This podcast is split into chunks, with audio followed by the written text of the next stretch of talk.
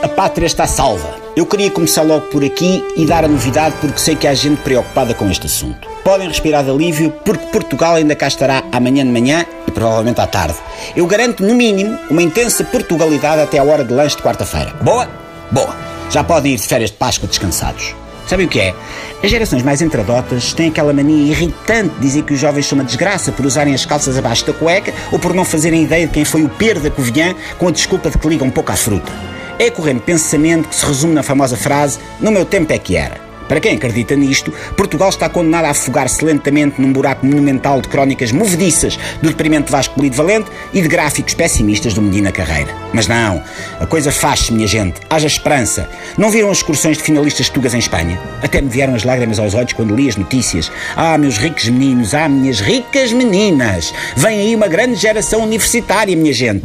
Médicas, que saberão distinguir o esternocleidomastoideu de uma vesícula, mas que também estarão habilitadas com os conhecimentos indispensáveis a pegar fogo a um quarto de hotel. Advogados que brilharão nos tribunais a defender banqueiros vigaristas e que também serão campeões ibéricos do lançamento de televisores para a piscina.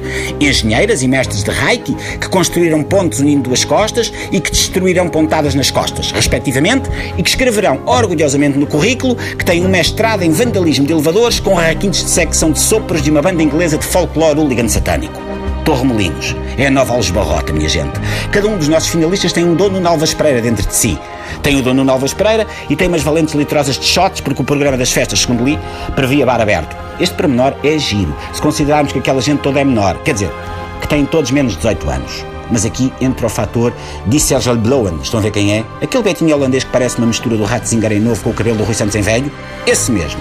O que os nossos finalistas fizeram no sul de Espanha honra a melhor tradição dos europeus de baixo de passarem a vida metidos em copos e gajas. E gajos e copos. E vandalizar exteriores. Já a padeira de Alves Barrota mal apanhava um extintor espanhol, ui ui, ficava doida, esvaziava logo.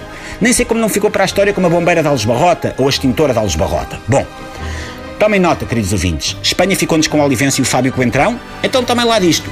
Os nossos finalistas ocuparam Benalmádena, Marina Dor e Punta Dúmbria. Vai correr tudo bem. Nem que seja preciso tirar mais uns tantos eletrodomésticos da janela do quarto para a piscina, é tudo nosso. Há um jogador do Canelas em potência em cada finalista português do ensino secundário. E isso já ninguém nos tira. Até amanhã.